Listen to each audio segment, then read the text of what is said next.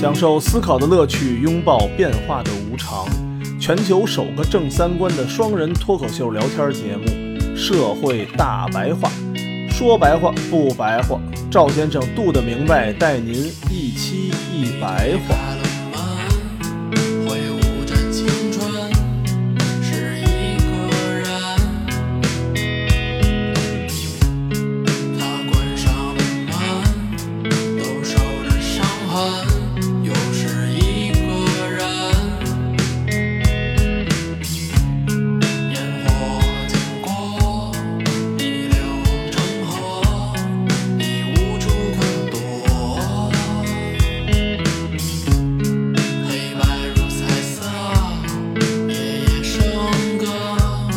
望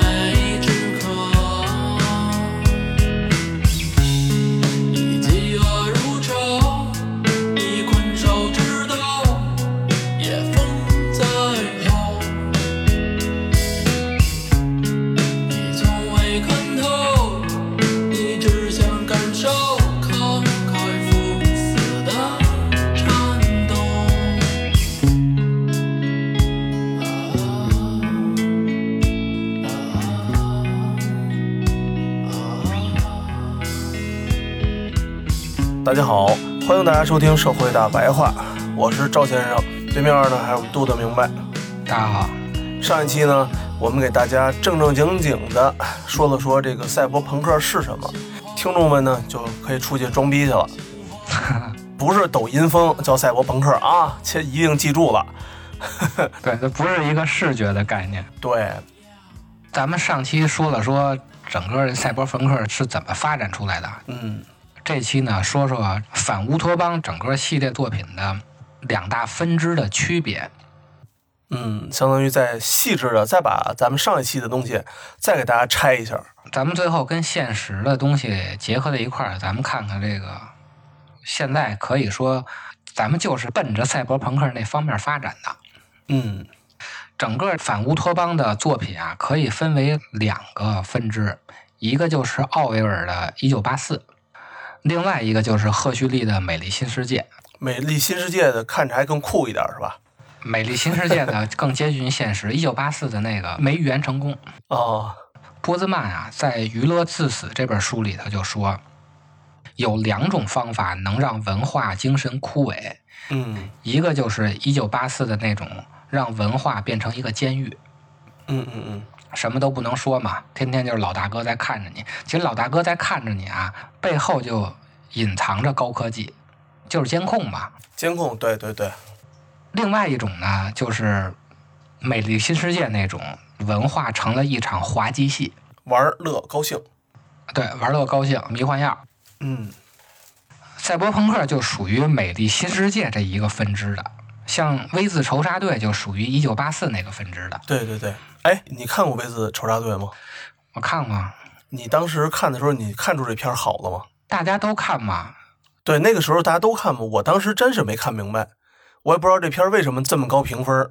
反极权嘛，对，特别容易被咱们吹成这个自由的反抗嘛，哦，对极权的挑战嘛。嗯这么一看啊，到了今年二零二零年了，事实告诉咱们，奥威尔担心的1984的情况并没有出现，赫胥黎的美丽新世界出现了。嗯也就是说，文化并没有变成一个监狱，它成了一场滑稽戏。文化就被资本利用，一味的低俗下去。比如说现在的抖音、快手，然后就是普通人的工作都是服务高等人，服务业现在占比特别大，对，每个人都吃一种类似于迷幻剂的口粮。加拿大的大麻合法化，感觉刺激、毫无思想的电影，这个什么全世界都这样啊。对，漫威。你不得不说啊，大家去电影院看电影，主要都是看那种电影，爆米花电影嘛，爆米花电影嘛。你真播一个那种文艺片，现在没谁看，怎么看啊？嗯，所以可以说，《美丽新世界》就是一部寓言小说。对，感兴趣的听众可以买一本，对吧？读一读。对，可以看一看。关于这两个分支啊，为什么一个没有实现，一个实现了？我找到了两个大致相关的理论依据。一个是波普尔，一个是熊彼得。咱们先说波普尔，波普尔是说的成功的还是说没成功的呀？波普尔说的是没成功的那个，就是一九八四那一个路子。怎么没能成功预言？对，波普尔写的书呢，最著名的就是《开放社会及其敌人》，他是一个鼓吹自由主义的，他主要批判的就是奥威尔描写的那种集权的、强制的、压制人性的未来。《开放社会及其敌人》中说呀，任何理性行动必定具有一个确定的目的。当他有意识地且始终如一地追求其目的，以及当他根据其目的而决定其手段时，在同等程度上是理性的。我们必须小心谨慎地决定我们真正的或最后的目的。我们必须从他们清晰地区分出哪些实际上仅仅作为手段的中间或局部的目的。假使我们忽视了这种区别，我们也必定会忽视去追问这些局部目的是否有可能促进最终目的。相应的，我们将不能理性的去行动。一旦运用于政治活动领域，这些原则要求我们在采取任何政治活动之前，必须决定出我们的最终政治目的或理想国。只有当这个最终目的确定之后，只有当我们拥有了我们目的所趋向的社会的蓝图一类东西之时，我们才能开始考虑实现它的最好方式和手段，并且制定实际行动的计划。相反，零星工程师这个零星工程师，咱们就可以理解成渐进改革，就是一点一点的弄。嗯所以它叫零星工程师。相反，零星工程师将采取这种方法，即寻找社会上最重大、最紧迫的恶，并与之搏斗，而不是寻找最大的善，并为之奋斗。基于这个理论啊，波普尔把乌托邦式的社会改造定位成趋向于未来的善的那个思路，就是我先预定一个最好的是什么样的社会，然后我们照着这个社会的发展。像那个徐志摩，当年从苏联旅游回来，写过几篇日记，其中有一篇有这么一段话：人们相信天堂是有的，可以实现的，但在现世界与天堂的中间却隔着一座海，一座雪屋海。人类求得过这雪海，才能登彼岸。他们决定先实现那血海。波普尔批判的就是这种趋向于未来善的思路，但是他在这个达到最终目的之前，这段过程它是充满暴力的。对，还有一种叫零星工程师的社会改造，波普尔就定位成这是一个趋向于解决某些现存的最坏的问题的，也就是先优先解决眼巴前这点事儿，这就不会大改。大家可以理解成一个是激进改革，一个是渐进改革。前者乌托邦式的改革啊，是从一种最终的对于未来的远见开始的，而零星工程呢，是对现状的评估开始的。对于乌托邦式的改革呀，波普尔说，我们缺少关于社会的知识，而这些知识是任何有效的乌托邦行动所需要的。我们缺少长期的政治意志来可靠的使一个乌托邦工程达到一个成功的结果。这样一个长期工程将会使许多人承受不公平的负担，包括所有中间的那些若干代的人。这也就是说，您想达到一个最终目标，可能需要牺牲好几代人。嗯其实这个对应的就是咱们，比如说六十年代，然后九十年代，大家都知道这些事儿啊，不说了省得我们被封啊。又被删了。并且波普尔认为，乌托邦式的社会改革并非被特定的现存不满所激发，所以他们唯有通过暴力和压迫方可成功。但是这种暴力和压迫是非道德的，所以他觉得这个不对。每一种想贯彻大规模规划的尝试，必然是给许多人造成相当不便的一件事儿。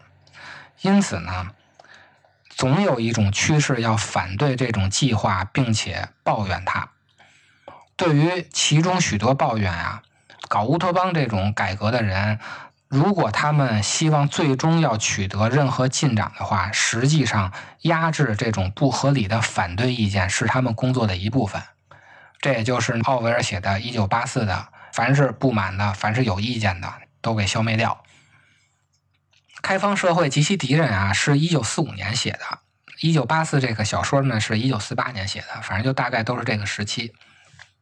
它也是基于当时的现实社会，那个时期呢，由于两种意识形态的互相洗脑啊，有一波人可能就对未来这种走极权主义的有一种担忧。但是呢，波普尔啊，对乌托邦式改革的批判有一个明显的错误，就是你不能仅仅由于某人的目标遥远或者宏伟，就怀疑他具有暴力倾向。也就是说呢，宏大的目标、遥远的目标和使用暴力是一个显而易见、没有相关性的东西。你不能说我的目标远大，就说我必然使用暴力。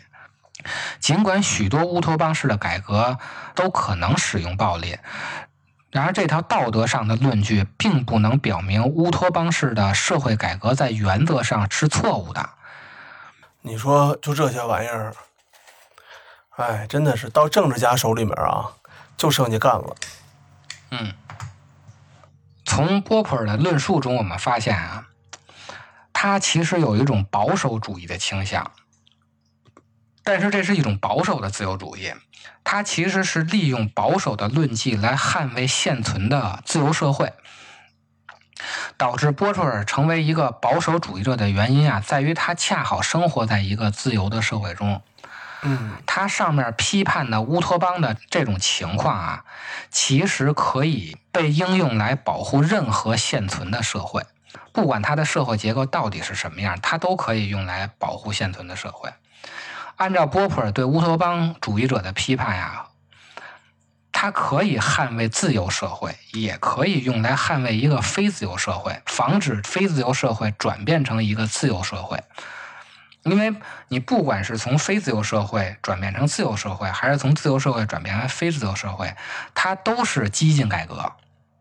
就是你两边怎么变，只要一变就是激进改革。对，波普尔批判的是这种激进改革里的那个激进，所以他其实是一个保守主义者，他就是觉着不能激进，别整出天下大乱来。别搞那休克疗法，嗯，你就慢慢来。说白了呀，他这个理论就是在维护既得利益者，嗯，对，对对对，他是反对任何形式的激进改革，这个才是他的核心。前头说的那么一大堆啊，大家甭管听得懂听不懂啊，他都是放屁。说白了，他就是不想变。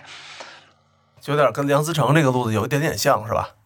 凡是既得利益者都不想搞激进改革，对你别大变，你愿意建北京的，您去外面建，里面这点东西呢，你尽量都别动。你愿意改，那修条路，对吧？你别抢，你都别，你别拆，别动。嗯，所以波普尔所倡导的优先解决现存的罪恶的这种模式啊，实际上就是温柔补疮。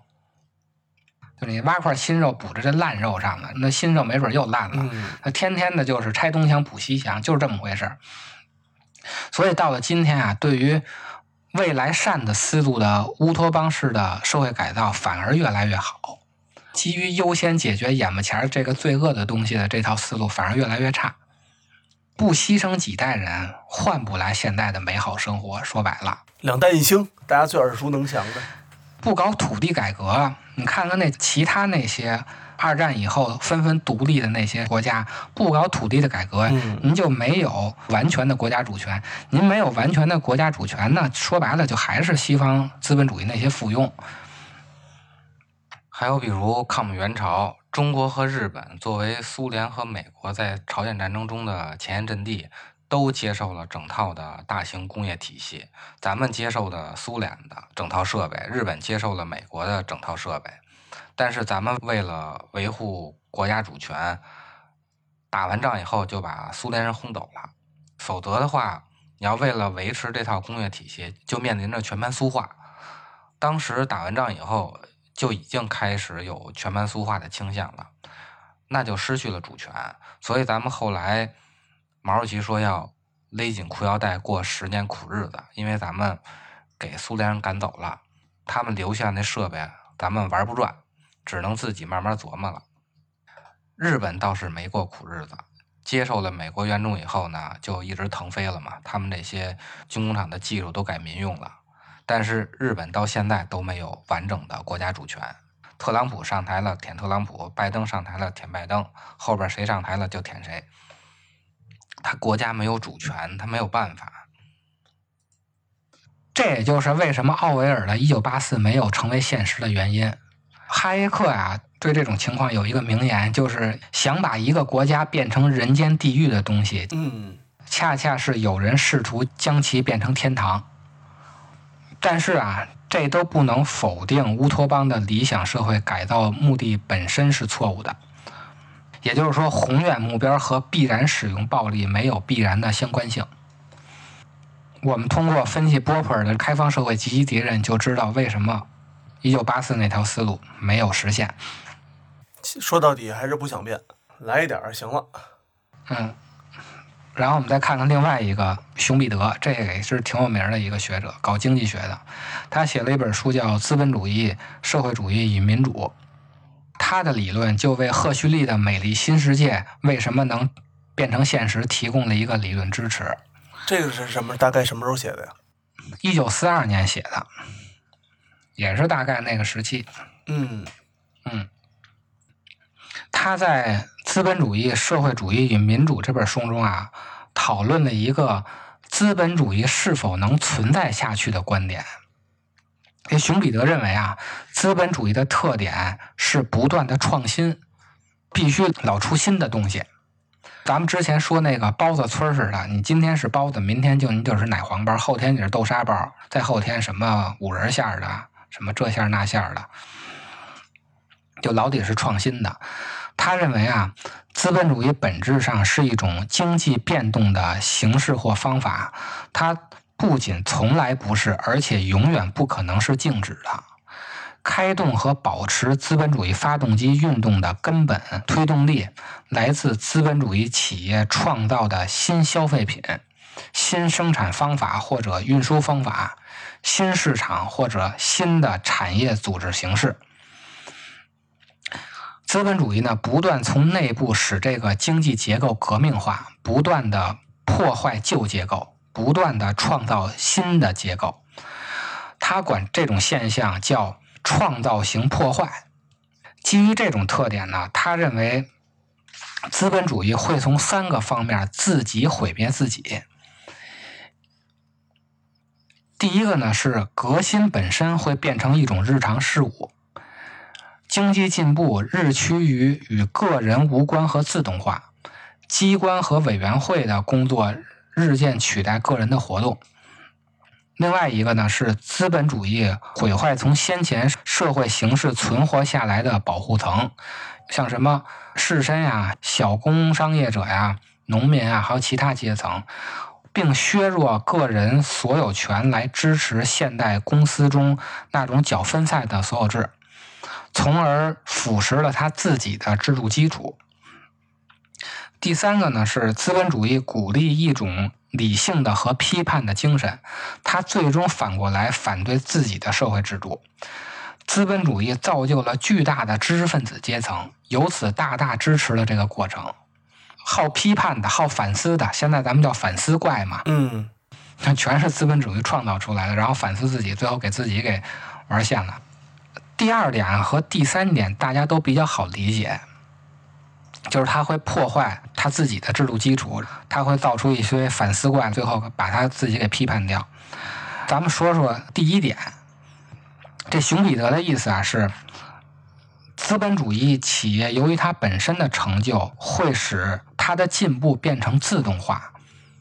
对于资本主义的企业来说呀，他恨不得所有的东西都自动化。我前两天出差啊，到酒店，我要个火柴，都是机器人现在给你送上来，这么酷呢？有一大桶，他到了以后给你打一电话，然后说到了，嗯你开门，他这一张嘴给你出一火柴。我知道现在电子门锁啊什么之类的，好多没有前台啊什么之类的。啊，对对，他恨不得所有的东西都自动化，这就是我们上面说的控制论，嗯将一切自然的东西都降维到数学的概念，从复杂的各种对象，无论是人还是动物还是机械中提炼出共同的概念，让其可以计算，这样它就节约成本嘛。因为你都自动化以后，就是好控制，它不会出现人的那种偶然现象了。今天来个姨妈，明儿来个什么的。啊，对对对，又他妈罢工了什么的，对，是吧？都机器了，那就没有这事儿了。我也好管理了嘛，就是一二三四全是数学嘛，零一零一。资本主义企业啊，最后就恨不得所有的东西都自动化，它都在控制论的体系内运作。这样呢，最终它会使自己也变成自动化，它让自己也变成是一个多余的事情。就玩过了。对，最后连自己都变成机器了，这样呢，就一切都不再需要人在其中起作用了，那全是自动化。自动化别人完了以后，就自动化自己对你没发现这个有一个典型任务吗？啊马斯克，啊！对，马斯克、对吧？他就喜欢这玩意儿。熊彼得说呢，这种自动化的过程就会使资本主义自动的进入社会主义。他的理论是，那些垄断的资本家既是资本主义的功臣，又是社会主义的先驱。抽空线的，但是他理解的社会主义啊，虽然生产资料和生产本身的控制权变成了中央和国家控制，但是它的中央政权和公共政权的概念仍然是现代资本主义国家的政权。嗯，内核也没有变。对，所以熊彼得理解的社会主义啊，实际上仍然是资产阶级国家的国有化和国营，并没有嗯，触动私有制这个基本的资本主义本质，还是私有制的基础。他说，资本主义会自动的进入社会主义，实际上不是我们想象的那种社会主义，就是不是我们中国学习的那个小时候学的那个社会主义。资本主义创造性破坏的特点啊，它其实最终进入的就是赛博朋克的那种世界。嗯，头号玩家是不是也算是赛博朋克的一个典型了，是吧？对，头号玩家也是赛博朋克的典型。对，咱们看的多数都是赛博朋克的风格。我觉得头号玩家还真的是从一些人的习惯上、人的生活层面上啊，那有了一点赛博朋克那个意思。美丽新世界这一支儿的啊，就是《黑客帝国》啊，《银翼杀手》啊，包括《头号玩家》啊，《未来水世界》啊，就都是这种的。为什么美丽新世界的未来变成了当下的世界呢？后面我们看看这个熊彼得对资本主义的预言到底造成了什么结果。资本主义啊，为了维持增长，他恨不得将所有的东西都自动化嘛，最后他就是把自己都自动化了。嗯这个实际上就是赛博朋克定义的那个世界的样子。咱们先看啊，社会结构方面，赛博朋克世界一般都设计一个跨国的科技企业控制整个世界，对，一般都是什么基因工程的，要么就是生物科技方面这种大企业控制整个世界。对，我们看到那些文学作品啊，它没有一个总领导，上层一开会都是什么几个大屏，然后坐他妈一圈人，说白了就是一个神秘组织。这个其实就是熊彼得所说的呀、企业的技术进步和官僚式经营模式，往往使创新成为日常例行的事情。并以专家委员会和专家小组的活动代替个人的创造性，也就是神秘组织。就是说，资本主义不是要每次都进步嘛，每年都增长嘛。嗯咱们看这数据报表，每年都必须增长。他最后就希望连这个增长都是自动增长的，增长也自动化，那就是个人的创造性就被代替了，它变成一个专家小组或者一个神秘组织或者一个智能的什么 AI 算法，就这么一玩意儿。另外一个呢，就是赛博格。赛博格是音译啊，意义就是一体人类，也就是人与电子设备的融合体。其实现在啊，智能手表、AR 眼镜就已经非常接近这个赛博朋克的设定了，只不过咱们没把胳膊卸下来变成一个什么假肢那种东西。没变成纯机械的。我觉得也快了。《赛博朋克2077》这个游戏啊，它也是通过对自身的机器化改造来升级啊、加点儿啊，跟这个游戏相结合。你游戏不都是打怪升级嘛？它那个打怪嗯升级就是给你自己的胳膊改造一个更新的型号攻击力更强。啊，对，攻击力更强。这个其实也是熊彼得所说的，资本主义倾向于将一切自动化，最后就是把自己也变成自动化的。整个社会啊都在试图去掉人的作用。那人要想继续的体现自己的价值，最后就只能通过改造自身，让自己更牛逼。对，超越机器嘛。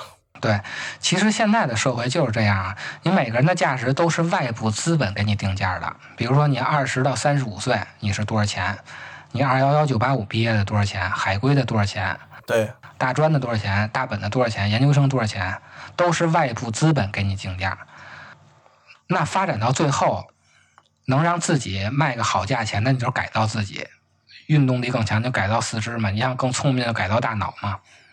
第三个特点呢，就是它经常出现什么兴奋剂啊、迷幻制品啊，嗯，哎，这个好奇怪啊，你说是吧？这个东西啊，也是因为人的作用消失了，人在这里头不起作用，它只变成消费者了。资本主义它必须保证它的每年的增长，它就只能刺激人。你让人消费，你就是刺激人的各种欲望嘛。对，那你刺激来刺激去，原来的那些欲望都刺激完了，那最后就剩迷幻剂了。是，正常的刺激手段都刺激完了，那最后您只能是嗨了。就剩嗨了，自嗨了。对吧？所以它这是一个必然的结果。现在你通过什么听觉呀、视觉呀、感觉的刺激，天天他妈喝个什么奶茶吧，有什么看个漫威就高兴，神奇女侠。对，那您阈值会往上升的，升着升着升着，最后呢就是嗨，那就是迷幻剂。那时候人的功能就剩消费。